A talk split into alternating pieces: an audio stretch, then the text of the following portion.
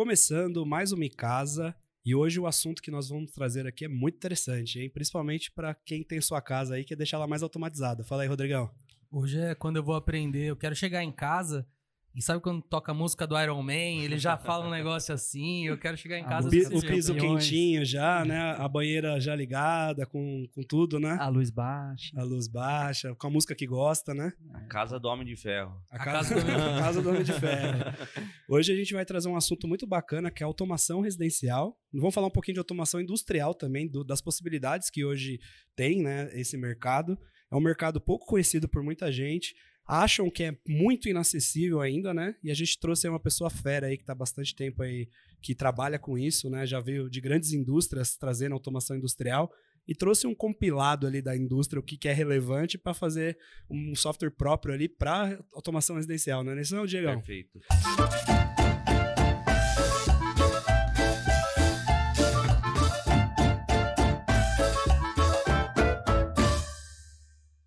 Primeiramente, prazer. É, obrigado aí pelo convite de estar participando aqui com vocês.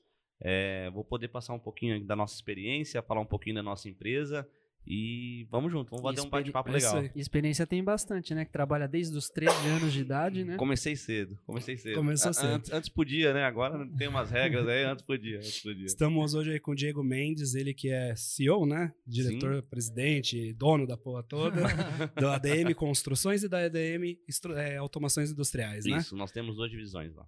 Tá.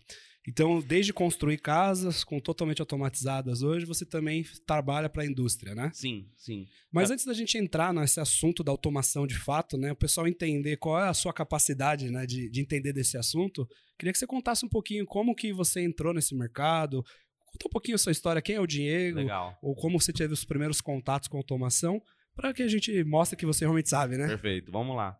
É, bom, eu comecei muito cedo, como a gente falou agora, né? Comecei com 13 anos, comecei como menor aprendiz do Senai, né? É, fiz lá o curso do Senai e nessa época eu também já fiz junto o estágio na empresa, uma empresa em... Eu sou de Arujá, né? Na verdade eu nasci em Arujá e hoje não moro mais lá, mas comecei minha vida lá. Uma empresa chamada Bear Brasil, em Arujá, uma multinacional alemã, uhum. uma bela de uma empresa. E comecei com 13 anos, fiz o estágio durante dois anos como menor aprendiz. De lá fui efetivado. Primeiro, foi o primeiro, até uma história legal, o primeiro menor aprendiz, menor de idade a ser registrado numa multinacional aqui, no, no caso da, da BER. Né? Então, Legal. eu lembro na época até que o meu chefe assinou como responsável que se acontecesse alguma coisa comigo. É verdade. Eu tenho amizade com esse cara até hoje, chama Irani. E eu, ele assinou e falou: se acontecer alguma coisa com você, eu tô ferrado. Eu falei, cara, não vai acontecer nada. E não aconteceu, né? E aí fui registrado, fiquei lá durante até os meus 19 anos. E acho que a gente, quando eu falo que nasce, né, com a veia empreendedora. Com 19 anos de idade, eu, na época, ganhava bem, um bom salário, uma puta empresa. É, já estava fazendo faculdade na época, tinha previsões de crescer dentro da empresa. E um certo dia eu cheguei em casa e falei pro meu pai e pra minha mãe. Falei, pai, morava, morava perto da, da empresa, era tudo fácil, tudo facilitado, né? E eu falei para eles, pai, pedi conta da Ber. Como assim você pediu conta da BR? Puta empresa. Não, mas por que, que você pediu conta? Não, eu vou montar minha empresa. né? E meu pai já tinha tido na época, no passado, uma empresa dele. Deve ter olhado para você com aquela. Não faz ah, isso. Não faz é, isso. Queria me matar. Tá usando droga esse menino. Não, eles ficaram loucos, porque, novamente, era um bom salário na época tal. Isso foi em 2019, pra você ter uma ideia. E. Eu acho que foi antes, né? Você tinha 19 anos, na verdade. É, né? não, mas eu, eu comecei em 2013 uhum. e eu montei a minha primeira empresa em 2009, ah. quando eu tinha 19, 19 para 20, ah, né? então você tá bem novo ainda. 2009. Ah, eu tô com 34 anos hoje. É. E, desculpa, 2009. Ah, é, por isso que eu falei, é, 2019. É, desculpa. 2009. É 2003, eu comecei em 2009 eu montei a minha primeira ah, empresa. Tá. E na época, né, era, era um valor diferente e tal. E aí eles quiseram me matar, né? Mas era, era a minha vontade, eu vi algumas coisas que acontecia dentro da indústria e eu falei, cara, é, se eu quero conquistar um espaço, quero conquistar algumas coisas, vai ser para mim. E as coisas começou a acontecer, né? As coisas foi, foi evoluindo, fui ganhando conhecimento no mercado, a empresa foi criando nome, aí foi começando a entrar em clientes maiores e aí... Você começou fazendo o quê? Na verdade, eu comecei desenvolvendo softwares para automação industrial toda a parte de controle de máquinas industriais e processos industriais foi aonde eu me especializei. né? Isso você já começou lá dentro da Berg, lá você fazia algo desse tipo lá Isso, dentro. lá, lá eu tinha experiência com isso, mas o que me deu base mesmo de fazer acontecer e ter experiência do aprendizado foi captando projetos. Comecei, lógico, com projetos menores, aí você vai pegando experiência, fui fazendo cursos de especializações, fora a minha faculdade, você vai se especializando, pegando cursos individuais.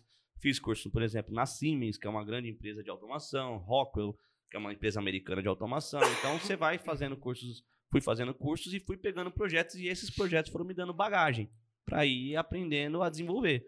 E era algo que eu me identifiquei, foi aí da onde que eu já fui na parte de desenvolvimento e fazer engenharia de automação industrial. Nessa Uhum. época eu já estava no quarto semestre, quinto semestre de automação industrial e comecei a pegar projetos e as coisas foram acontecendo e isso me deu bagagem e experiência para Você foi aquele estudante que já foi querendo fazer na prática, pegando o Exato. projeto e indo Exato. cima. Falou, Exatamente. vou aprender fazendo. Exatamente. E eu, eu acho que nada melhor do que o campo prático, né? É, você ir ali pra ação mesmo e ir no físico aprender a fazer as coisas, isso te dá muita experiência, né? Lógico, nem tudo são flores, né?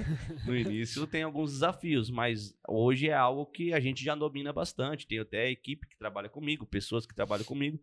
Alguns níveis de automação, que a gente, como a gente falou no início, a gente tem a divisão da parte da indústria, alguns níveis de automação eu acabo eu mesmo fazendo, né? Porque tem coisas que são bem complexas, então é tempo, é know-how.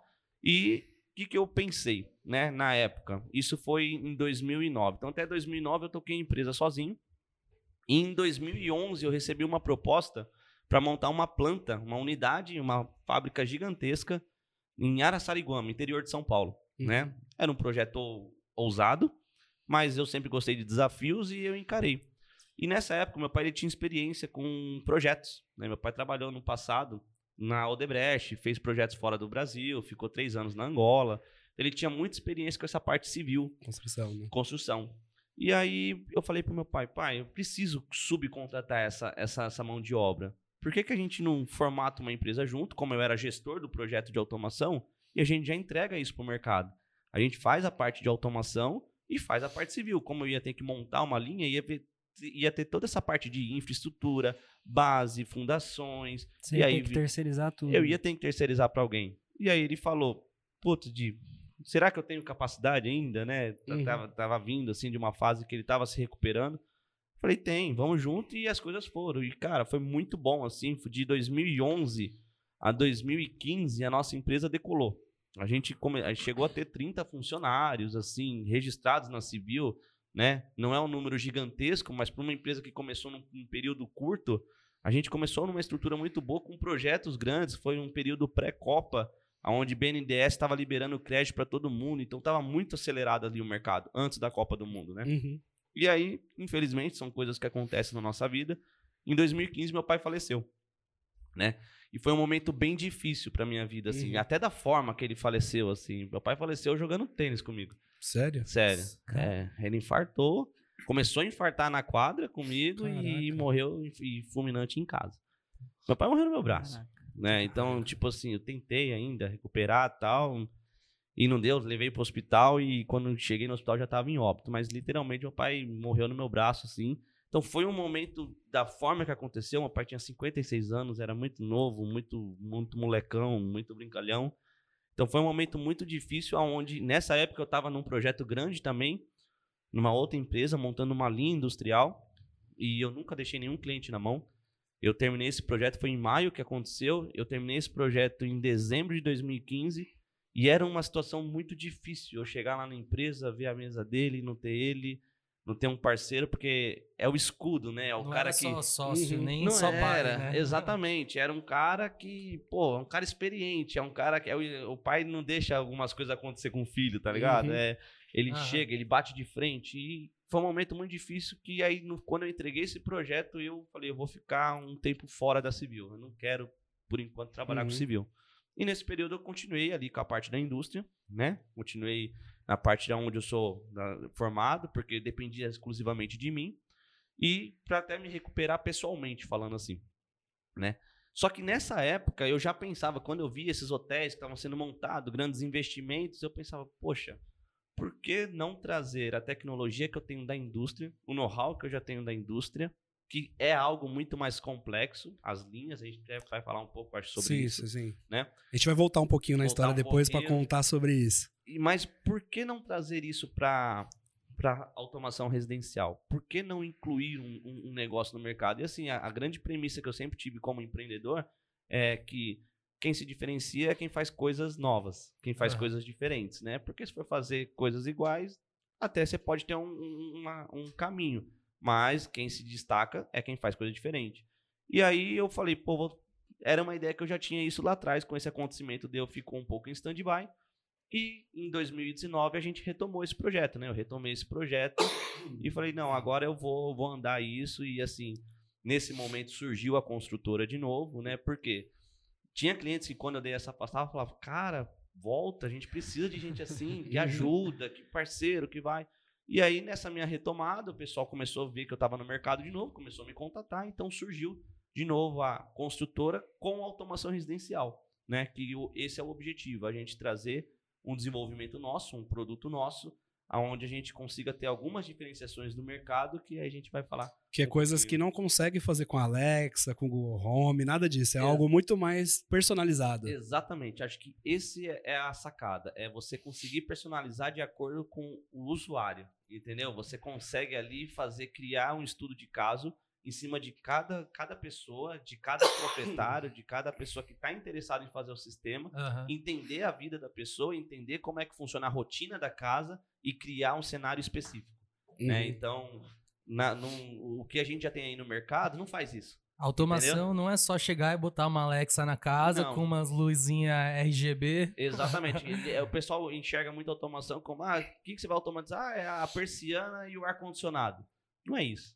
Né? É muito mais além. E aí também é onde que a gente fala, é quebrar o paradigma de algumas coisas. É muito além, mas é muito acessível. Mas eu acho que falta conhecimento para as pessoas entenderem isso.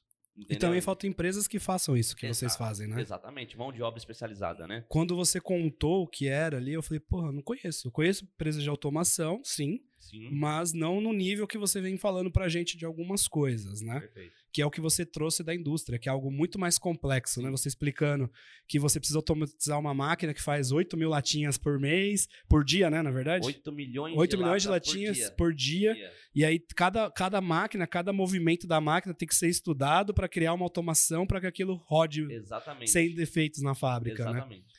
Então, antes da gente chegar na automação eh, residencial, que é o foco depois do episódio, eh, e a pessoa entender o que hoje a tecnologia é possível de ser feito, principalmente nas indústrias, né? Sim. A gente trazer um pouquinho do que é feito em algumas indústrias, alguns cases que você já fez, o pessoal contextualizar, e depois você vai trazer um pouquinho da residência, o que, que a gente contém de possibilidade hoje, né? Perfeito.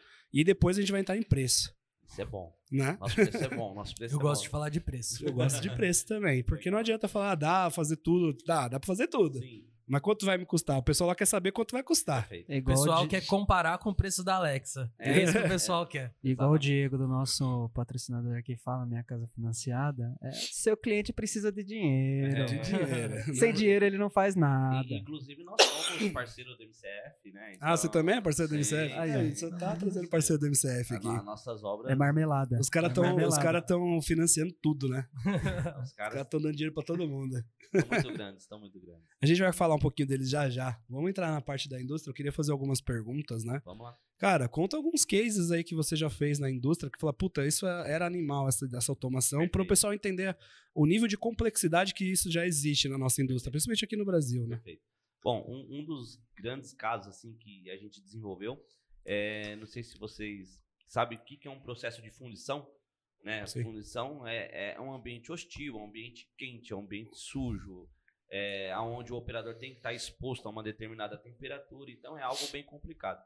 Uma das grandes automações que eu fiz assim, que até hoje o pessoal, isso foi em 2014, nessa época meu pai estava vivo ainda, esse projeto ele fez comigo também do zero.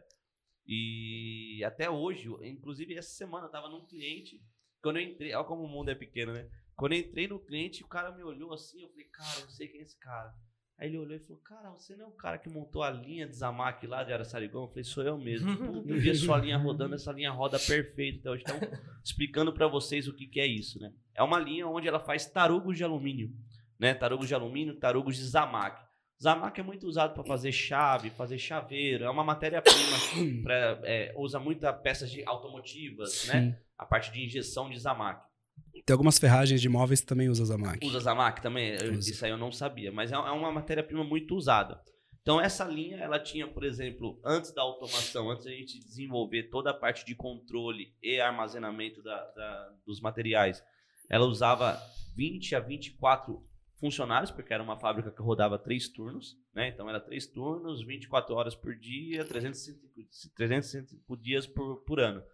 De verdade, nem Natal e, e Ano Novo parava, porque era altíssima Fábrica, produção. velho, Fábrica, porrada. é porrada.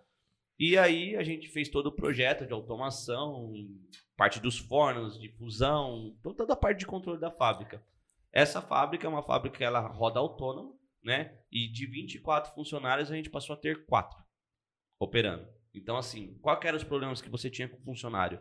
Ergonomia, problema trabalhista, problema de O peso, pessoal se machuca pra caramba, né, trabalhista, Era um, era um trabalho perigoso esse caso. perigoso. É, você tem um risco de explosão de material, por exemplo, se você pega uma forma de, um- de uma máquina que está úmida e vem um material, um metal líquido em 750 graus, explode, isso queima, isso dá acidente. Então, assim, é uma parte de controle onde a gente fez.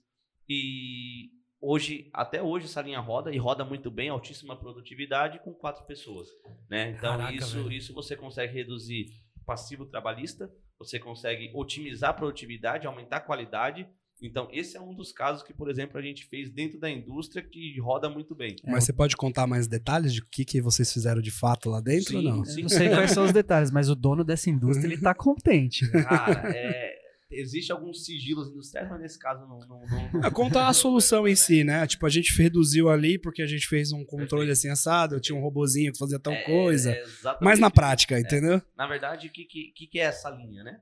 Ela pega o metal, os fornos derrete esse metal e ele desce líquido para umas formas. Vamos imaginar umas formas, onde essas formas ela tem uma esteira que ela vai deslizando sobre o equipamento, né? Então, ela vai enchendo conforme vai dando um, um controle, um controle de nível. Ela identifica que essas formas foram enchidas para não transbordar essas Uhum. formas, né? Senão você joga metal lá e derrama tudo. Então já aí já é um controle que você estabeleceu Já é um- pra saber o quanto já desceu de metal. Exatamente. A gente, Tá. no, no termo técnico lá, a gente usava agulha de nível. Uhum. né? É uma agulha que ela fechava um curto com o equipamento. Então, quando esse curto identificava que recebia um sinal de, de material cheio, ele mandava esse sinal para um processador chamado dentro da indústria PLC, que é o controlador industrial. Então, esse sinal ia lá para o controlador e falava: Ó, máquina, eu enchi, estou no nível que eu preciso, pode andar. Aí a máquina deslocava.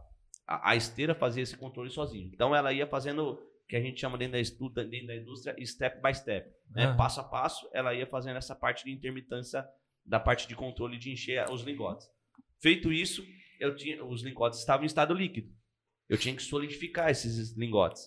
Então eu passava por uma cabine de resfriamento, onde eu injetava água fria nesses lingotes. Vai falar, mas por que, que não explodia? Porque aí o processo inverso não explode. Aham. Se tá líquido e eu ve- se tá, se tá úmido eu venho com metal líquido, explode. Se tá solidificando e eu venho com líquido, ele não explode, ele só resfria. Então a gente conseguia fazer o resfriamento e dentro dessa esteira eu já consegui, eu tinha um dispositivo mecânico que a gente chamava de extrator. O extrator é onde ele fazia a extração dos lingotes. Eu tinha pinos nas formas que vinha um cilindro pneumático, um cilindro de 250 kg Tá de maluco, força velho. e ele fazia a extração desses lingotes. Uma vez que ele fazia a extração desses lingotes, esses lingotes caíam numa outra esteira que fazia a intercalação. É, os produtos eles saem em fardo de Zamac. E o, o- o formato do fardo de Zamac ele é trapezoidal. Então ele vai fazendo tipo um quebra-cabeça. Só que o operador não colocava mais a mão nisso. Antigamente, antes da máquina, colocava. Ele tinha que ficar pegando lingote, que pesa cada lingote 20 quilos. Por isso que tinha muito problema de ergonomia, muito problema trabalhista. E tinha que ficar fazendo isso empilhando automático. A máquina fazia isso. Só para ela começar a ir para o transportador que o Cássio falou, o empilhador, ela tinha que uma virar, uma passar em pé. Então quem fazia isso era a máquina. Esse- Ou seja, o cara tinha que carregar 20 quilos e montando um ca- quebra-cabeça ao. Exatamente. Exa- e- exatamente. Traduzindo, o cara tinha que carregar um quilo e montar um quebra-cabeça. Fazer força, montar um quebra-cabeça e a cada fardo tinha mais de 200 lingotes. Tá explicado por que que o... tinha muita ação trabalhista. Muito, mas assim, é, é, é em absurdo o que tinha. Então a máquina ela faz essa separação, que dentro do equipamento a gente chama de separador. Ele separava os lingotes e depois ia para um robô. Né? O robô ele fazia toda a parte de empilhamento. Quando esses fardos chegavam numa determinada altura pré-setada pelo operador, né? Então o operador falava lá, ó, esse, esse produto é do cliente X e esse preciso ter 11 camadas.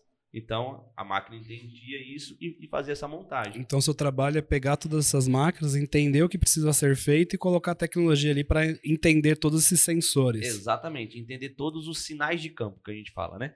Pegar o sensor, o sinal do sensor da, da, da barra, o sinal da, da mesa cheia, da, do motor girando, do motor em falha, do motor parado computar todas essas informações e isso transformar numa atividade. E uma inteligência, uma né? inteligência. Nossa, exatamente. mas deve ser melhor vender automação para casa mesmo, né? Cara, não é- explode O pessoal, nada. o pessoal fala que é complexo de casa, mas é muito mais simples, A né? indústria é muito mais complexa. Foi aí que é a grande sacada que a gente trouxe para o mercado. Poxa, se eu tenho algo muito mais complexo na indústria, por que, que eu não trago isso para residência? Nossa, né? bem mais fácil. Muito não explode mais. nada. Não Você desce a cortina, sobe a cortina. Exato, eu não tenho sincronismo de nada. O grande segredo também na indústria é que todos esses movimentos que eu falei, que Tudo eu expliquei, sincronizado, tudo né? sincronizado. Se uma esteira entra na frente da outra, eu trombo, eu quebro. E já vai tudo pelo saco. Tudo Você quebra tempos e métodos direitinho. Exatamente, tudo computadorizado. E assim, computadorizado a nível milesimal. Entendeu? Nível de. Você tá falando de um. Tem, tem controles que a gente usa nanosegundo. É muito rápido, é coisa que num piscar de olho você não consegue enxergar, mas o controlador pega. Aham. O controlador tem esse nível de conhecimento, entendeu?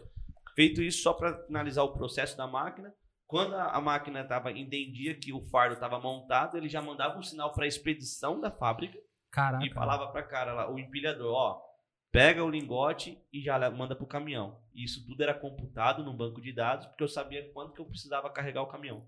Então, assim... Traz uma inteligência ainda. Além da automação, você consegue Esse é- trazer alguma é tema. inteligência É disso, né? inteligência. Consegue extrair dados também de Exato. cada área, de cada setor, tudo mais, né? Tudo, receitas, produtividade, refugo, tudo que você quiser computar, você consegue. E aí que vem a grande sacada da indústria, trazendo da indústria para a residência.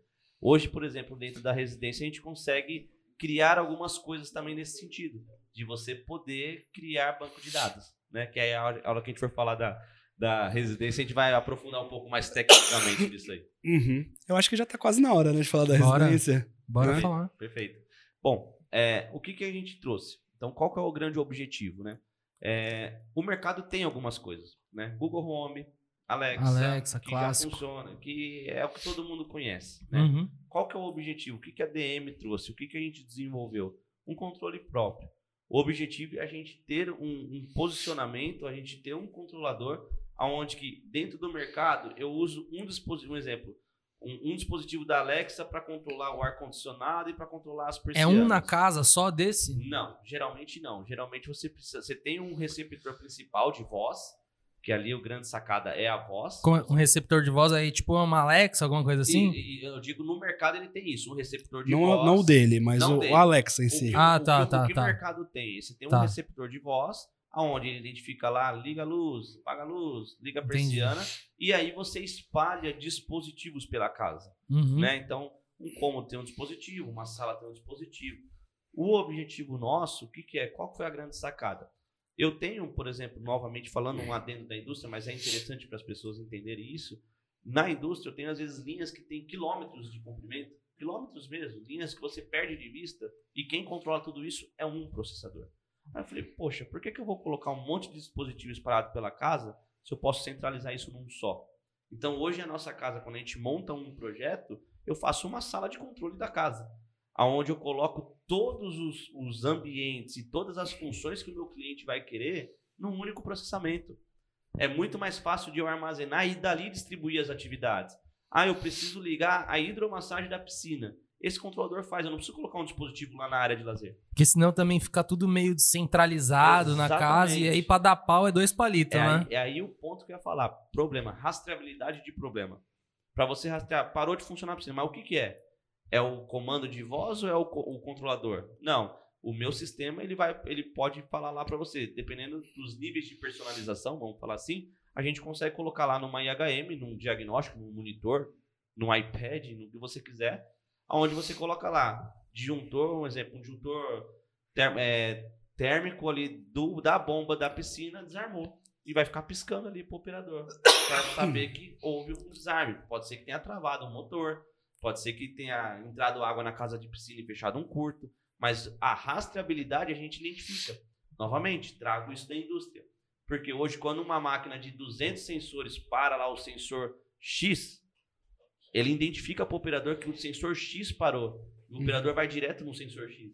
É essa facilidade que a gente quer trazer. Entendeu? É essa facilidade que o sistema permite a gente colocar. Porque eu tenho um controle único. Eu tenho um controle direcionado. E isso se eu comprar os equipamentos aí na internet e uma Alexa junto, eu não consigo fazer isso hoje. você faz de forma individual, né? A, a Alexa ou o Google Home, enfim, os componentes que existem aí, você faz de forma aleatória. Você precisa espalhar ele na casa para aí sim você conseguir controlar, entendeu? Aham. É, e até eu, aproveitando o gancho para te perguntar, essa ideia da personalização que você trouxe da indústria, pegar caso a caso, pô, estudar o, a- perfil da pessoa mesmo para fazer automação, como que é para você tratar isso? Porque cada caso é um caso. Então Sim. você vai ter clientes que tá ali construindo uma casa, então dá para fazer direto no projeto. Você vai ter clientes que já tem a casa pronta, ou muitas vezes você tem um cara que já fez automação, mas não gostou e quer refazer. Perfeito. Como que é esse trabalho? Perfeito. O, o ponto inicial é a gente partir de um projeto. A gente precisa entender lá. Então, o Cássio ele vai começar a construir agora e ele fala: ó, eu tenho o desejo de já terminar a minha casa. Como a gente tem a divisão da parte da civil, a gente também faz desde o projeto arquitetônico, estrutural, hidráulico, elétrico e constrói a casa e entrega a chave na mão, inclusive com automação. Mas o Cássio quer fazer essa parte de automação e ele quer que quando eu entregue a casa para ele, já esteja com a automação pronta. Então eu vou começar com um projeto. Ah, eu quero assim também, velho. Porra. Esse é o melhor dos mundos, né? então a gente começa com um projeto. Por quê? O grande, a grande sacada da automação é você, na hora que for fazer o projeto elétrico, você já encaminhar as partes de cabeamentos e projeto de direcionamento para o que você vai precisar, mesmo que de repente a sua necessidade seja no futuro. Né? De repente, ah, o Cássio não quer fazer agora, mas ele no futuro vai querer fazer. A gente já deixa esse projeto pronto. E o que, que a gente trabalha com os nossos, com os nossos clientes? A gente faz o projeto para o cliente e aí o cliente gasta lá, um exemplo, 4.500 de projeto. E aí esses 4.500, quando ele for fazer a automação, ele já tá, eu já tenho, ele já tem esse crédito comigo. Eu já deixo isso dentro, dentro do, do projeto, que ele sabe que esses 4,5 eu vou diluir do, do valor final da automação dele. Aham. Entendeu? Então isso a gente consegue é, otimizar para direcionar todo o encaminhamento do projeto e, consequentemente, beneficiar É, também o cara que não tá, não, não, não tem bala para fazer agora, mas ele tá se planejando já. Exatamente. E a gente está com um projeto assim do Peva.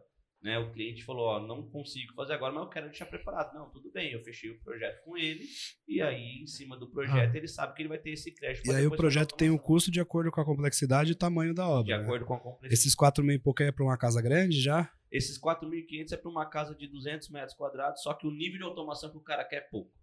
Né? Ele, ele quer automatizar a parte de ar-condicionado, persianas e iluminação. E a parte de jardim, irrigação de jardim. Isso é né? até legal a gente perguntar. Você pode dar mais exemplos do que o cara pode, poderia é, automatizar numa casa? Na verdade, é, eu falo que a criatividade a gente faz O que o que ele quiser. Deve ser difícil trabalhar com isso, né, velho? Porque todo lugar que você passa, você fala, hum, quer saber? Isso aqui eu não vou fazer mais.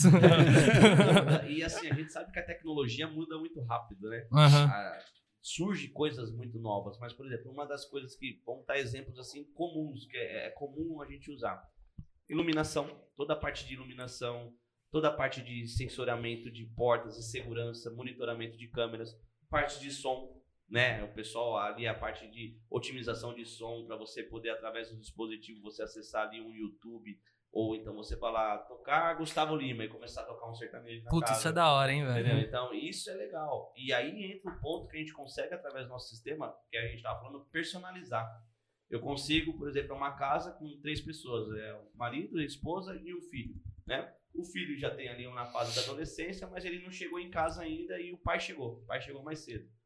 Ele vai, ele consegue criar um perfil da casa aonde ele coloca lá o perfil do pai, pai Pedro, vamos falar assim.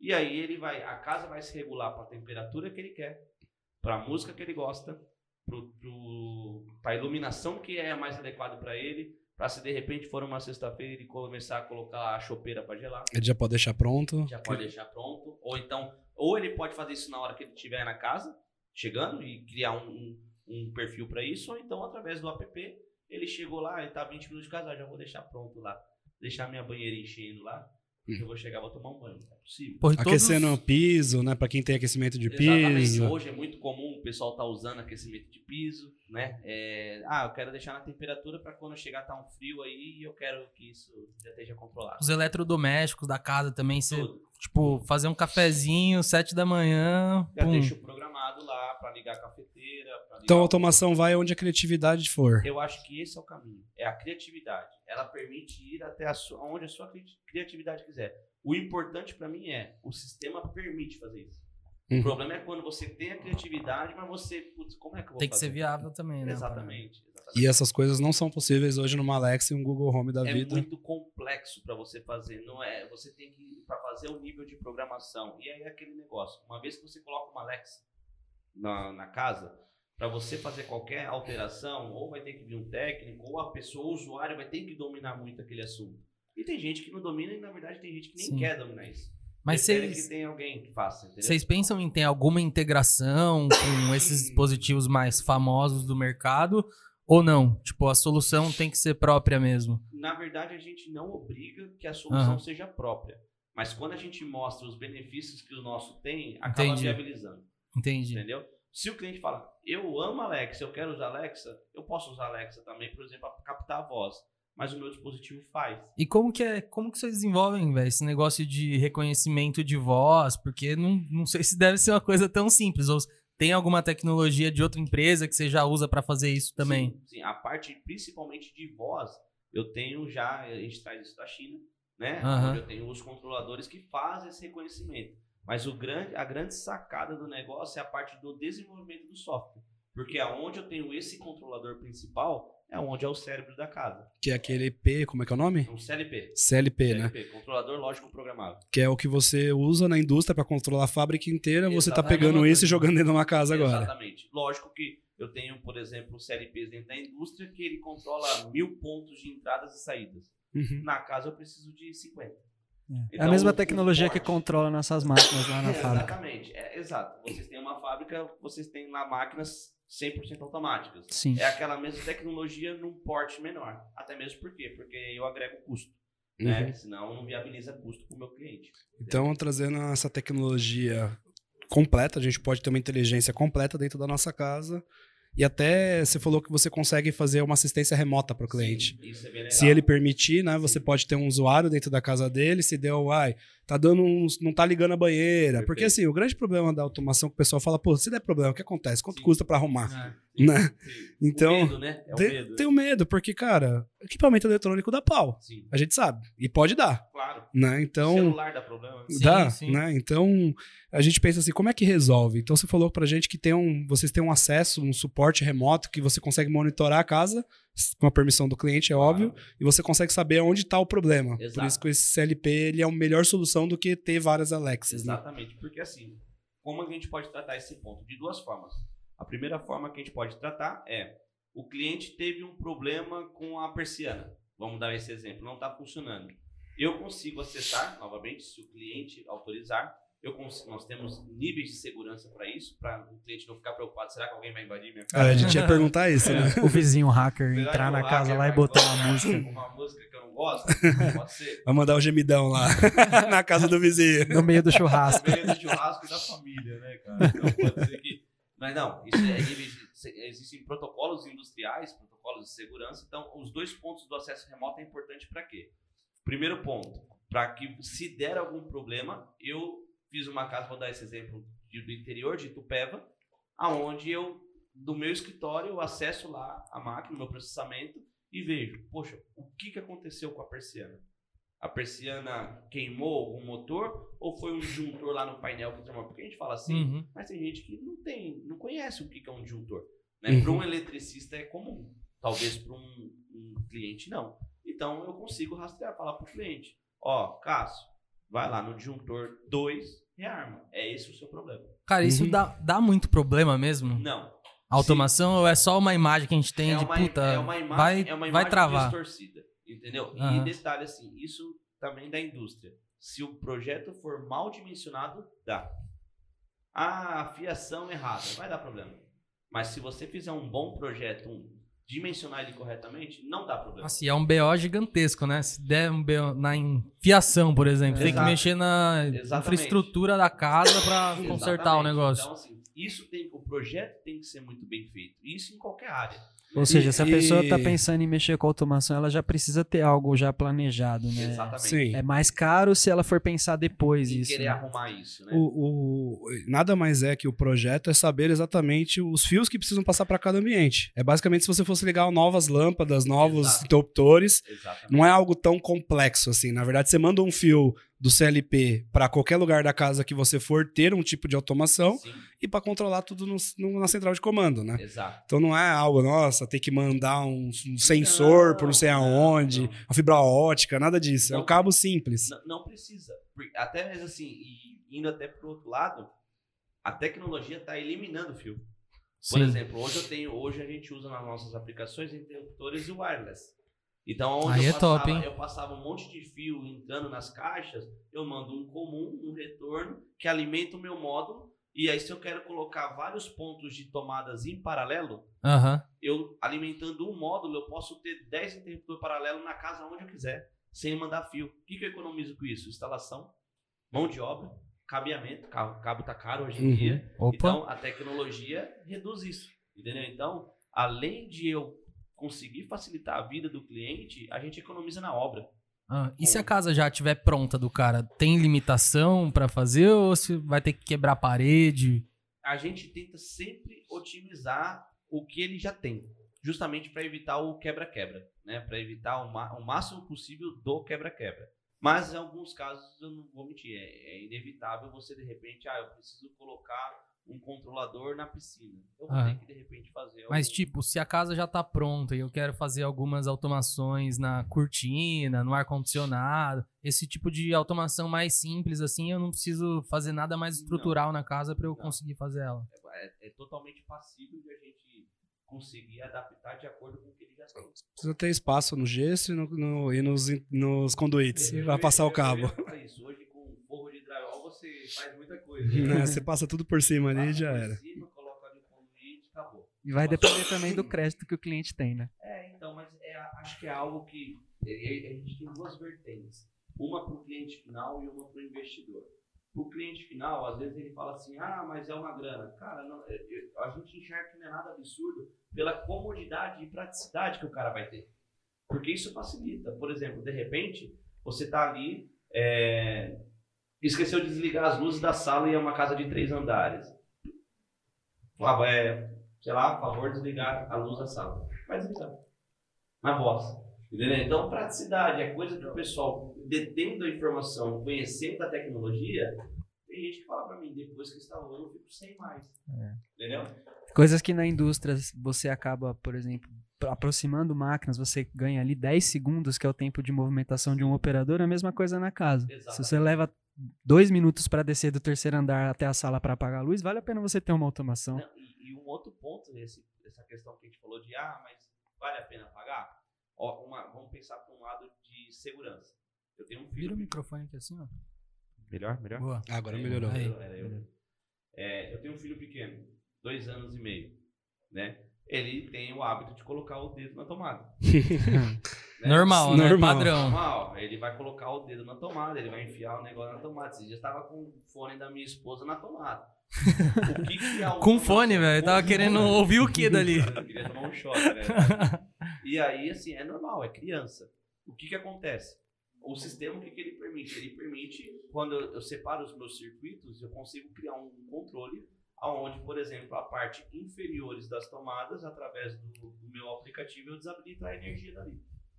Entendeu? Então, o pai vai lá, tá, ah, o filho tá no quarto, ah, não vou correr o risco do meu filho se machucar. Ele vai lá no quarto, ele tá lá no- na sala com a mãe, e ele vai lá e desabilita a parte de potência onde a criança tem acesso ali. Pelo app.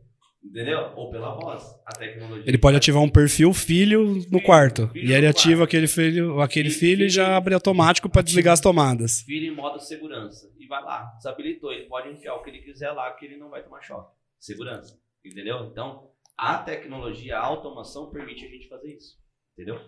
Então, isso, e, e aí entra de novo naquele ponto. Até o outro ponto que o Cássio estava falando do acesso remoto, além de a gente conseguir identificar erros, O legal também é que a gente consegue otimizar. Como assim? De repente o usuário, o cliente, ele criou lá uma rotina de, de iluminação para a casa dele e ele não ficou satisfeito. Eu necessariamente não preciso ir com o meu técnico lá mudar. Eu, através do acesso remoto, eu falo, ah, então tá bom, Cássio, você quer que essa luz acenda menos? Então tá bom, eu vou ajustar para você remotamente. Uhum. Entendeu? Tecnologia, consigo fazer isso através do sistema. O sistema Cara, permite isso. Além desses benefícios que claramente conforto traz pra Sim, caramba, sim. segurança também traz. É, é um investimento alto, né? E eu já vi algumas notícias também trazendo algumas coisas de que isso pode gerar alguma economia para a pessoa. Uhum. Mas a gente sabe que é um investimento alto. Isso chega a ser verdade também ou é mais uma questão de conforto e segurança? É uma coisa que só para quem pode pagar ou isso com o tempo ele pode trazer uma economia para casa? Ó, eu falo que com o tempo isso se paga.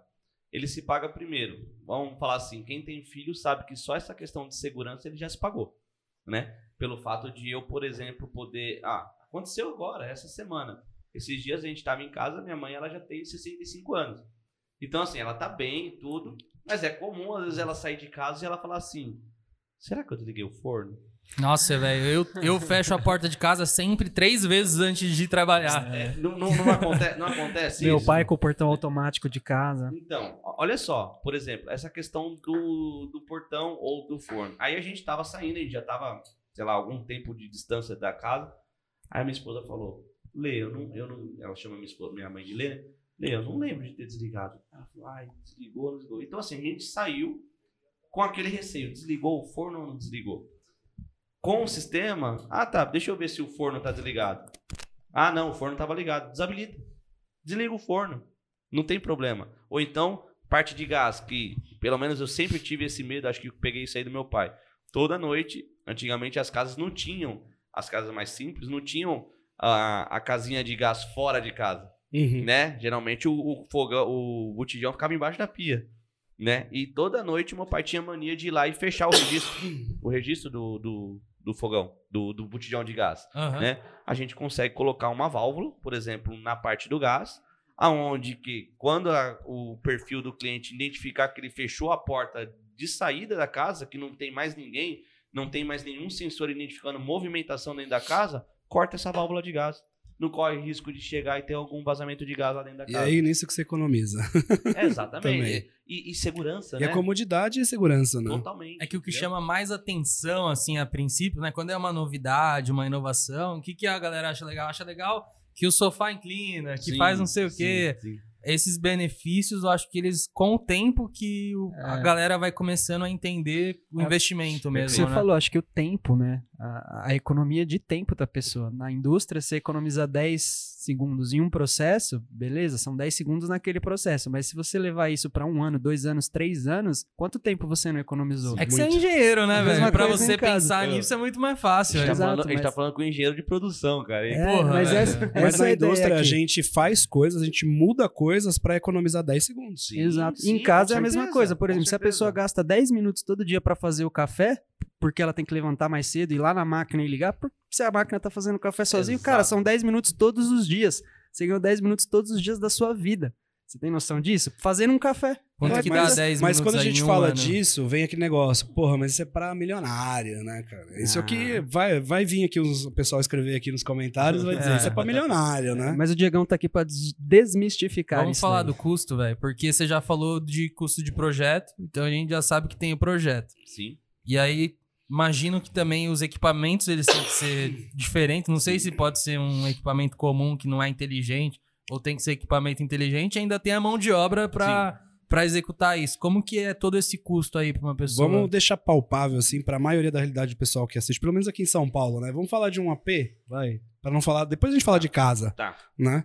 Mas vamos falar de um AP, vai, de uns 60, 70 metros quadrados, que a pessoa quer ter lá, a cor, quer ter a persiana, quer ter o ar-condicionado, quer ter o som, quer ter a iluminação, quer ter a chupeira, por exemplo. E o cafezinho de quer o cortesia. cafezinho de todo cortesia. O café não pode faltar, É. né? Quanto que a pessoa gastaria num total, assim, com a sua mão de obra? Já com... Sim. É assim, o projeto já está incluso Sim. no, no preço ali.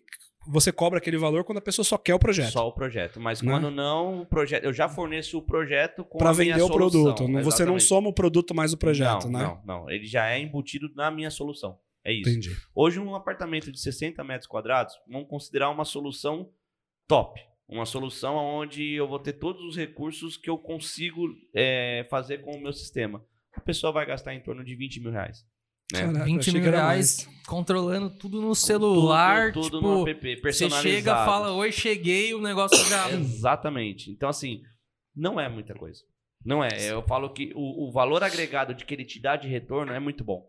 Entendeu? Só que as pessoas, eu acho que quando olham isso, acho quando fala, quando hoje o objetivo é a gente desmistificar essas coisas, é, talvez ache que é algo de outro mundo, né? Fosse um valor absurdo e não é. Né? Eu já tava Pelo- pensando num 100 mil reais. Sim, sim. É. Pensando, pensando aí, aí que vem. Isso é para o cliente aplicar. Mas aí pensando naquele lado que a gente falou do investidor, é um valor que, por exemplo, num apartamento de um cara que compra um apartamento para investir e ele gasta 20 mil de automação, no valor final da venda dele ali, ele pode colocar 50 mil. Entendeu? Uhum. Então, na, no- De na valorização de na venda, né? valorização- Só pra deixar claro pra Exatamente, galera, né? isso, é, só para deixar claro, de valorização da venda, você pode colocar 50 mil. Porque agrega valor, agrega, né? Agrega, claro que agrega. Que nem a gente tava falando de tempo. Aí, né, a gente até brincou que vai vir os comentários de ah, mas isso aí é pra cara de outro. Não é. Hoje, pra nossa realidade, 10 minutos às vezes faz falta. Entendeu? Então, se você puder já ir otimizando algumas coisas aonde eu, as minhas manhãs são bem corridas, porque tem filho pequeno, tem que ir pra escola, o caso também Uhum. vive isso, né? Tem que ir pra escola e tal. Se eu puder economizar enquanto eu tô tomando banho, tenho a minha máquina fazendo meu café que eu já autorizei ali na hora. Nem, nem autorizei, o meu perfil já diz que 6 horas da manhã já é para começar a fazer café. Cara, pra mim é válido, é muito válido, entendeu? Então, Quanto custa o seu tempo? E não atrasa, né? E não tempo? atrasa, né? E não atrasa pra entregar o filho na escola lá e chegar no Porque o cliente. sistema E dá trabalha pra- em milissegundos, né? É, Nanosegundos. E dá Nano- pra tirar aquele cochilinho de 10 minutos a mais, né? É, o, é o soneca. A né? soneca, né? Porque, beleza, tem 20 mil reais. Quais são as soluções que a gente tem pra pagar isso, né? Ó, na verdade a gente tem ali a parte. É, é uma, na verdade, a, a automação é uma integração rápida. Né? O que mais demora é o projeto. Né? Quando eu tô com todo o hardware na mão e todo o projeto desenvolvido, coisas de 20 dias eu entrego o projeto Uhum. para o cliente, a instalação para o cliente. Mas quando eu fecho o projeto, então a gente tem uma, uma assinatura lá do contrato, né? Fechou um pedido. Então a gente pega ali geralmente 30% de, de adiantamento para a gente fazer a parte da compra da matéria-prima. Esse, esse adiantamento ele pode ser pago em cartão também. A gente Uhum. trabalha com cartão na empresa, não tem problema nenhum, porque isso facilita para a vida do cliente, né? E aí a gente faz uma medição no meio da obra, né? Quando está no meio da obra, a gente pega mais uma medição de 40%. E depois que eu entrego o sistema, depois que está tudo funcionando, depois que o cliente validou o processo, não tem mais nenhum ajuste, aí geralmente a gente até dá ainda uns 15, 20 dias ali para o cliente. Pra você, isso fechando direto com você. né? Fechando direto Mas existe comigo. como financiar isso hoje. Sim, sim. Hoje você consegue, por exemplo, embutir isso no financiamento. Pô, você tá vendendo a casa pro cara. aí você fala pro cara assim, viu? Quer aumentar 20 reais na sua parcela e, Exatamente. e ter um amigo virtual na casa inteira? E aí você já fala pro cara, ó, se você for fazer isso depois, vai ser mais caro. Se você já fizer agora no projeto da casa,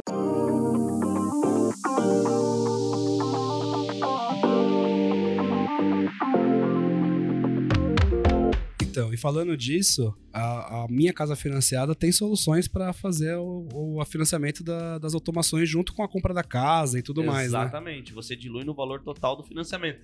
É, Né? então, tem mais um parceiro da minha casa financiada aqui. É, Ele também faz construção de Sim, casas, né? sim. Com, pelo, pelo- usando os recursos da, da minha casa financiada, né? Sim, sim, E tudo isso dá para embutir no crédito deles. sim, sim. A gente consegue dentro, quando a gente. Ah, se eu for fazer, por exemplo, um crédito, seja pela Caixa ou seja pelo próprio MCF, você consegue de- derivar, né? Distribuir um valor disso para automação. Legal. né? Então isso facilita muito, né? Facilita condições de pagamento. A gente tem as situações que às vezes a pessoa só quer o, o automação, mas dentro de um pacote total você consegue diluir. se Legal. você for parar pra pensar que depois com a casa construída é mais difícil você Sim. implantar automação, vale muito a pena você já incluir Já pegar isso na parte né? da construção. Com certeza. Então vamos aproveitar que a gente falou do MCF, né? Vamos falar um pouquinho dos nossos patrocinadores, Rodrigo? Com certeza. Estamos aqui no estúdio que quem fez, Geração Design, maior empresa de imóveis planejados aqui de São Paulo e melhor do Brasil. Em breve a gente vai estar expandindo aí para mais regiões. Receba. Legal. isso daí. E fora isso, minha casa financiada, que a gente já falou. Você que quer construir, quer refor... você que quer construir sua casa ou quer construir para vender, né? Você que é engenheiro, arquiteto, Sim. ainda não sabe as soluções que o cliente ele precisa de dinheiro, né? Sim. Antes do mesmo do projeto, ele precisa saber como ele vai pagar e se aquilo é viável, né? Então, minha casa financiada aí traz soluções aí completas para que a pessoa consiga adquirir esse crédito e conseguir fazer sua construção, seja para vender, seja para ele próprio, né? Perfeito. E pode procurar o Diegão lá, que ele também é parceiro dos caras e consegue arrumar esse dinheiro para você, tanto para construir a casa quanto, com as Quanto pra automação, né? automação. É, a gente fala que o crédito é a solução. né? Exatamente. Então, essa é a grande sacada. E eu não poderia deixar de dizer também a empresa que faz tudo isso acontecer, né? Esse podcast, a gente só senta aqui, grava e não se preocupa com mais nada, né? NoBox é um hub full service de soluções de mídia, marketing experiência. Ela consegue cuidar do seu evento do começo ao fim. E não é só fornecer equipamento, não só fornecer cenário, nada disso. Eles pegam na sua mão, desenham estratégia com você, capta patrocinador, vende o evento, organiza tudo. Perfeito. Fazem desde uma salinha de hotel ali com um evento pequeno a Rock in Rio, né? Perfeito. Os caras têm solução pra tudo aí. Então sigam aí o pessoal da NoBox e acompanhem o trabalho deles que é top. Legal. É isso aí, vamos voltar agora pra, pra automação?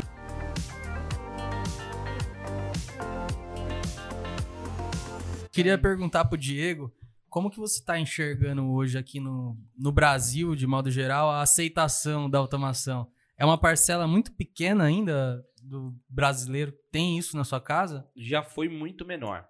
Né? Eu falo que o, o nível de informação é muito rápido. Hoje, com a internet, a gente tem acesso às coisas de forma muito simultânea, muito rápidas, né? Então, antigamente era algo que ninguém sabia ou então não via. Hoje, não. Hoje, eu, a minha visão, tá? Essa é a visão do Diego. Daqui para os próximos dois, três anos aí, vai ser muito comum, no mínimo aí de cada 10 casas, 7 casas serão automatizadas. Sete casas? E- e- Essa é a minha visão, tá? Cara, é um oceano azul aí que o Diegão tá, tá nadando. Foi bom você ter feito essa pergunta. Antes do podcast, eu puxei um dado aqui da Associação Brasileira de Automação Residencial e Predial. Já veio o Caraca, engenheiro. é. né? Já veio esse O engenheiro. engenheiro traz a informação, né? E aí, fazendo um comparativo aqui entre vários países, né? Os Estados Unidos, ele tem 18% das casas automatizadas. Então a pesquisa aqui 18% tinha já, né? 134 milhões de residências, 24 milhões automatizadas. E o Brasil, meio por cento só. Sim.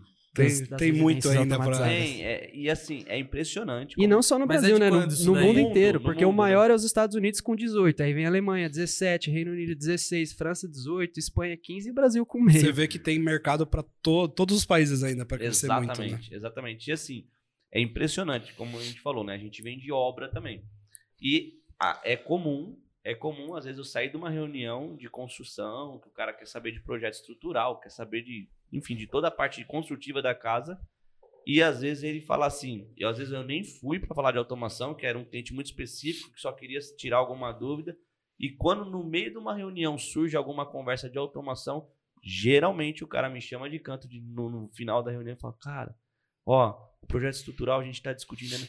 Mas esse negócio da automação eu quero conversar com você. Então, assim, é um negócio assim que todo mundo. É porque meio falo- que- Todo mundo se interessa. Todo né? Na hora que se você tá interessa. construindo, você fala, mano, tô construindo o negócio agora. Exato, exato. Se eu deixar pra depois, eu vou me lascar. Exatamente, exatamente. Ou, ah, essa semana, ontem aconteceu isso. Com um cliente, um- que é um parceiro hoje nosso, e ele falou: Diego, semana que vem eu tô entrando com forro e pintura. A hora de eu definir a automação é agora. E aí, semana que vem, no máximo, a gente vai conversar sobre esse projeto. É por isso que você falou que tem a, a galera que chega e fala, ó, quero fazer só o projeto aqui por Exato, enquanto. Que exatamente. ele vê já que tem a necessidade, mesmo que ele vai dar uma segurada ainda no investimento, ele já, opa, Mas ele Mas já sabe o deixar momento todos os certo, cabos né? passados não é tão caro assim, né? Não, não, não, não é caro, porque assim, você vai ter que passar cabo para casa, inevitavelmente. Uhum. para algumas coisas. Então, ali são coisas que você agrega e como eu te falei, está surgindo tecnologias aonde você está até eliminando cabo, né? Aonde passava-se um monte de cabo o interruptor, você não passa mais, usando a tecnologia, usando uma comunicação, um protocolo Wi-Fi, por exemplo, né? Então, é onde você otimiza e você começa a colocar isso no custo da obra. Fala, pô, então peraí, eu estou economizando com mão de obra de eletricista e com cabo, pô, mais um pouquinho eu já faço automação. Entendeu? Então, o melhor momento é no planejado. É exatamente por isso que quando a gente está nessa conversa, o pessoal fala, cara, eu preciso conversar com você, porque eu já estou nessa etapa de obra, eu preciso que você entre. E aí é onde a gente atua. É isso aí. Pessoal, você que tem seu apartamento aí com 20 mil reais você consegue automatizar ele todinho. Eu vou chamar ele amanhã já pra fazer o meu. que lá tá, tá cheio de coisa cagada no meu e não tem automação. Vamos arrumar isso aí. Só de Vamos. automatizar o café, velho, já tá, já tá muito lindo já. Ô, esse, não, esse do café eu, quero fazer. No meu quarto, a luz que apaga a lâmpada principal não fica na cabeceira. Olha o erro de projeto. né? Não Então- tinha essa passagem e eu acabei não fazendo também e ficou lá. E aí a gente deita na cama e fala, a luz tá A acesa. luz. Puta, tem que levantar lá pra apagar. Vamos colocar no app agora. No app resolve. Não, isso fazer aí. um- ou na um voz. ou clap, na voz, né? Fazer um clap Ou na aqui. voz já resolve também.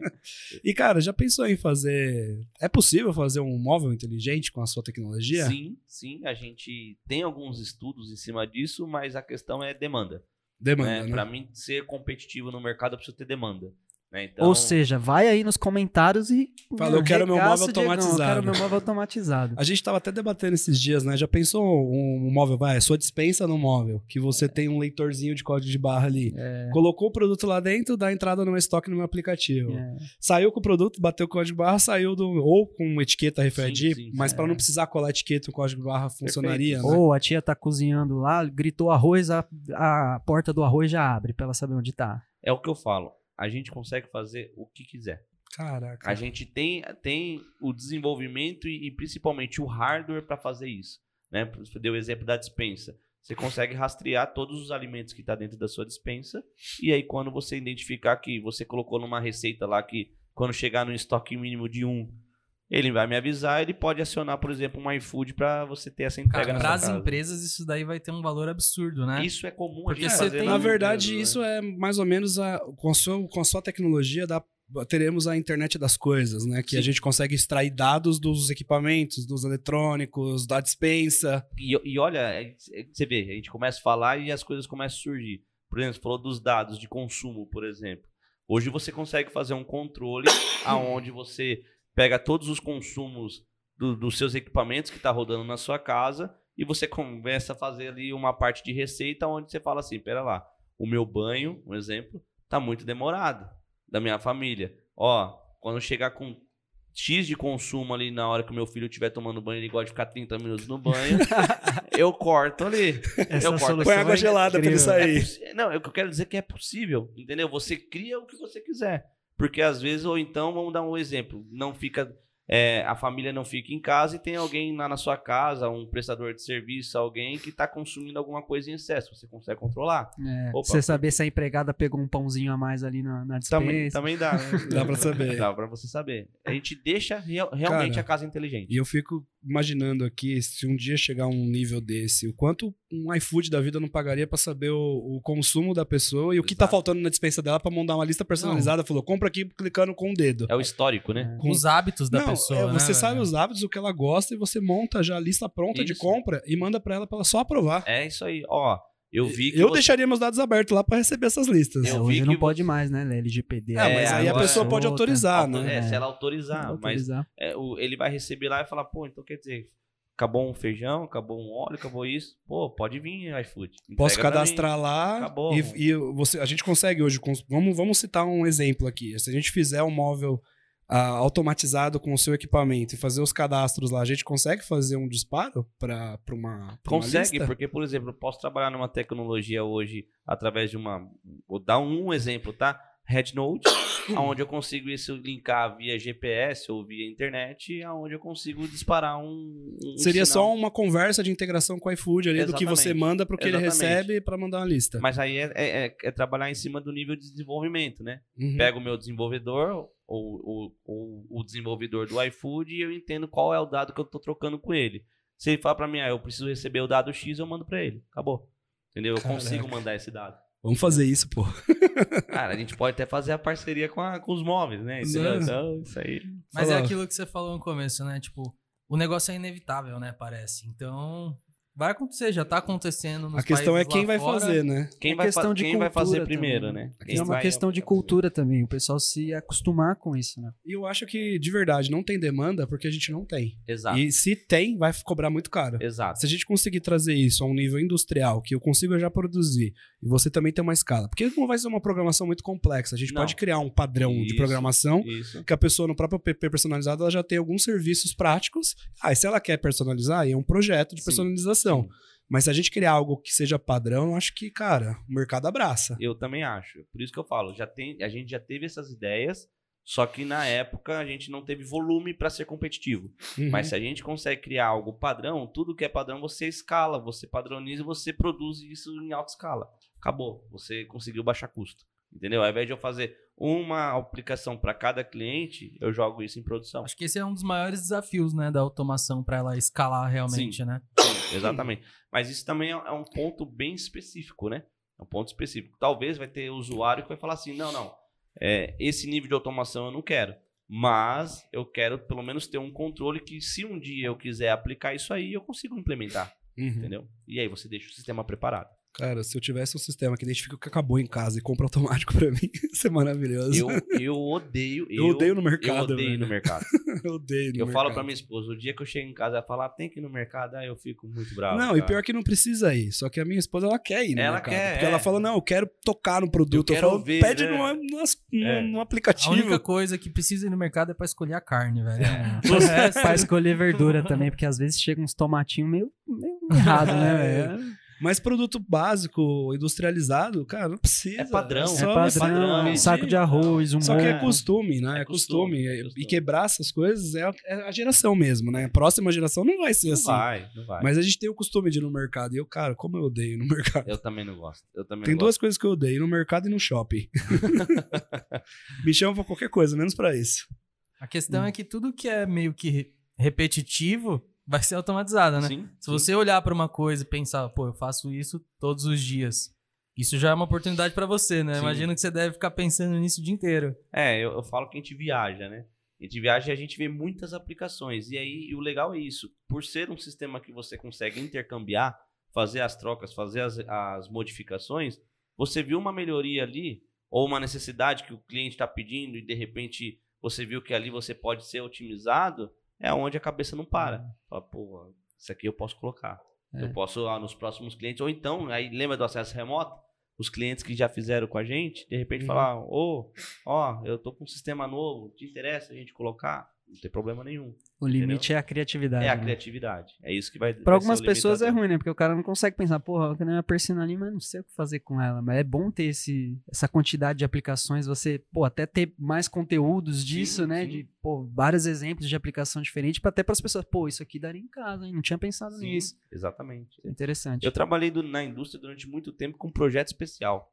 Né? Então, o projeto especial ele força você a desenvolver. O cara, o cliente chegava para mim, me dava uma lata e falava, cara, eu quero uma máquina para empilhar essa lata.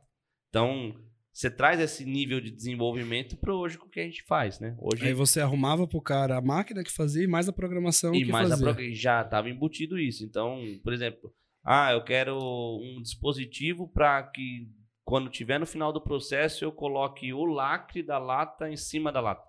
Então você cria um dispositivo para isso. O Então, Matheus é- eu acho que vai te encher muito saco nos próximos anos. Vamos fazer Eu vou mesmo porque eu não sou uma projetos. pessoa muito criativa. Então eu preciso ver, ver exemplos. Não, mas é, eu falo que tirar do papel e colocar na prática é desafiador. É. Mas é possível. Cara, leva a gente pra possível. conhecer uma fábrica automatizada aí, por favor. Cara, é só marcar. A gente marcar, eu falo com meus clientes, a gente vai, vai na, hora legal, que você, hein? na hora que vocês quiserem. Sua casa isso. também deve ser tipo o Tony Stark brasileiro, né? É a, ca- a casa do Homem de Ferro, né? Como é que é o que ele fala bem no começo lá, do Antônio na, na casa dele?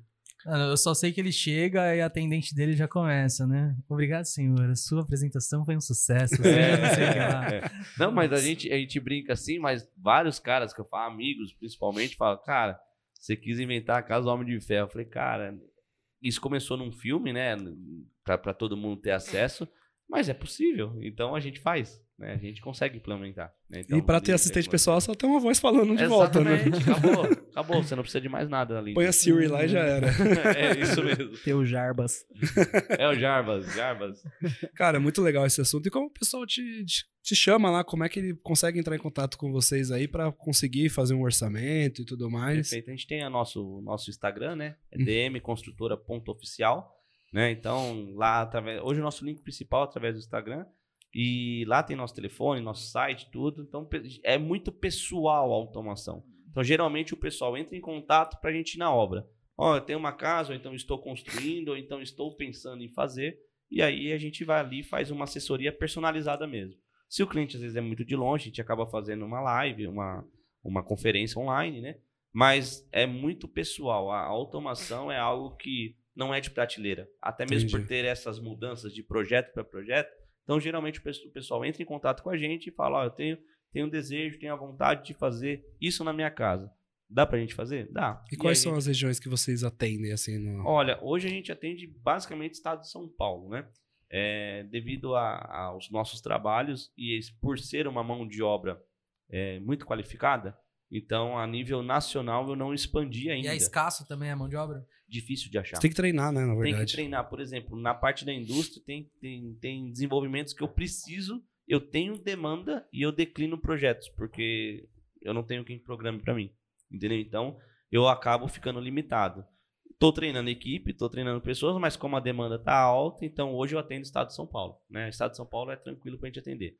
Agora, em outros estados do Brasil ainda a gente está expandindo. Em né, breve. Fê? Em breve. Em breve. Tem que treinar, vender umas franquias aí, ensinando isso Brasil É, afora, exato. novas pessoas a aprenderem isso e disseminar, né? Esse é o objetivo, né? Quanto mais, é, mais a gente conseguir escalar isso, mais barato vai ficar para todo mundo, né? Porque tem umas exatamente. economias de escala que né, se cai na boca do povo e começa a realmente ter Isso muito gira, trabalho, começa a girar e o preço começa a cair. Perfeito, perfeito. né? Então, eu, eu sou totalmente a favor, casas automatizadas, casas inteligentes, né? É o Perfeito. futuro. É o futuro. Já Quer chegou, dizer, é o né? presente, né? É. Só precisa realmente ter pessoas dispostas a fazer e a querer Sim. implementar isso também, Sim. né? Querer aprender.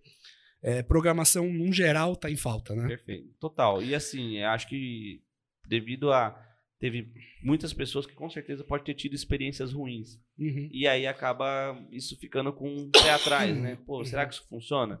Tem que ter o projeto certo, novamente, tem que ter o profissional correto para você poder fazer a aplicação. Legal. E é isso aí, pessoal. Tem mais algumas perguntas de automação aí pra fazer? Cara, teve uma pergunta que, que eu queria fazer, que a gente acabou não passando. É, quando uma pessoa faz um projeto de automação, beleza, você personalizou tudo pra ela, legal. E se a pessoa quer vender pra outra? Como que é essa transição? Você disse, por exemplo, que ele comprou, ele Comprou construiu uma- uma, casa, Construiu uma casa, fez, fez toda a automação, automação. personalizada lá, pô, agora vendi a casa. Como que eu argumento com a pessoa que vai comprar minha casa de que a- a- essa automação pode servir pra ela, enfim, se tem como alterar isso? Vai ter como que entrar funciona? em contato com a empresa pra ajustar tudo de novo, né? Ou não? Na verdade, assim, a gente pode deixar perfis pré-determinados, mas é muito provável que o novo comprador, no- o novo morador, ele vai ter alguns hábitos diferentes. Mas a pessoa também consegue, configurar sozinha. né, Consegue. Na, mudar. na verdade, a parte de programação eu acho que é mais difícil. Você pode deixar dentro do controlador ou dentro da interface gráfica, que é ou um celular, ou uma IHM, ou uma televisão, você consegue deixar presets onde você consegue, aí sim, o usuário, por isso que a gente chama de interface máquina, né? Então, ele não precisa acessar o processamento de controle, ele precisa acessar a parte de operações. Então, a gente consegue deixar algumas coisas que ele consegue lá habilitar. Então, eu habilito aqui, desabilito aqui, ele faz. Mas algumas coisas mais específicas, onde envolve programação, aí não vai ter jeito. Aí a pessoa ela vai ter que entrar em contato, mas aí novamente a gente entra com a questão remota. Né? Então, vai pagar mais barato porque já vai estar uma estrutura Exatamente, pronta lá. né? exatamente. Eu não vou ter que deslocar, não vou ter custo de deslocamento, custo de pessoal indo para obra. Eu consigo fazer remotamente. Do escritório, a nossa equipe consegue fazer. Uma reprogramação. Uma reprogramação perfis. que muitas das vezes é tranquilo. A não ser que, por exemplo, pô, foi lá um, um profissional e cortou todo o cabeamento. Aí a gente vai ter que ir lá pontualmente ver, entender o que aconteceu para readequar o projeto. Entendeu? Legal. Legal. Isso aí. Tem mais Que bom, hein, Diego? Obrigado, viu? Cara, eu vou que sair daqui agradeço. agora com. Vou querer gastar 20 mil com um negócio que eu nem sabia que eu queria. Vamos, vamos colocar lá na máquina de café, que você gostou da ideia. E eu que agradeço a oportunidade aí, fico à disposição. Se o pessoal tiver dúvida, é só chamar a gente aí, né? Que o objetivo é esse. Eu falo que a, a- a boa venda ali, a boa, o bom entendimento para o cliente é quando a gente consegue esclarecer as dúvidas dele. Quando ele Uhum. se sente confortável em entender, poxa, eu entendi o que eu estou precisando e eu entendi que essa empresa tem a solução para o que eu preciso. Então, nosso objetivo é estar disposto aí a estar ajudando todo mundo. Legal. É isso aí. Se é pessoa- você é pessoa de casa aí, vai lá no Instagram do Diegão e regaça de comentar na- nas postagens dele. Meu, minha casa automatizada. Legal, é isso aí. Isso aí. Vai lá e regaça. Tem que criar um processo aí pra treinar a galera, estilo Minha Casa Financiada, e disseminar esse conhecimento aí. Vamos trabalhar em cima disso. Bora. E fazer móvel inteligente também, né? Com dispensa inteligente. Isso a gente vai E vamos vender pro iFood por 100, 5 bilhões. Bora. Brincadeira. Conta comigo. Quem paga mais, né? Tem rap, tem daqui. É, vamos ver, né? Isso aí. Oportunidades tem. Oportunidades tem. Só temos que desenvolver e fazer acontecer primeiro, né? Perfeito. Diegão, obrigado, pela Obrigado, participação, obrigado pelos esclarecimentos, pelo seu tempo aí. Imagina. Deslocou um tempinho aí pra vir aqui com a gente, Faz né? parte do negócio. Meio de longe, mas muito obrigado. Obrigado você. Conta com a gente aí pro que precisar e vamos automatizar a nossa fábrica lá, né? Com Você falou que tá certeza. declinando o projeto, não declina o nosso, né? a gente nem teve tempo de conversar mais Não deu, ainda, né? É, é muito corrido. Graças a Deus a gente tá com bastante Não, trabalho. mas a gente e- vai. A gente ainda tá num processo lá, vai chegar um momento que a gente vai te chamar aí pra gente fazer algumas coisas. Precisa algumas coisas primeiro acontecer pra gente automatizar um pouco mais ainda, Perfeito. né? Conta comigo aí. Novamente, obrigado pela oportunidade. E vamos pra cima. Vamos automatizar o Brasil. É isso aí, vamos automatizar o Brasil. É isso aí, Diego. E você que chegou até aqui, não curtiu, não deu um joinha, não comentou nada, não se inscreveu no canal, faça isso agora, pelo Você é um amor de Deus. fanfarrão. Sua cortina vai falhar. Aí. Solta. Vamos Sua automatizar cortina vai falhar. É, sua iluminação vai pifar, vai queimar tudo. O café vai sair aguado. É, isso aí. Faz isso lá, pessoal. Ajuda muito a gente a disseminar a mensagem e atingir mais pessoas É que estão precisando desse conteúdo, tá bom? É isso aí, até a próxima semana e tchau. Obrigado. Tchau. Valeu, gente. Tchau. Obrigado. Boa, valeu.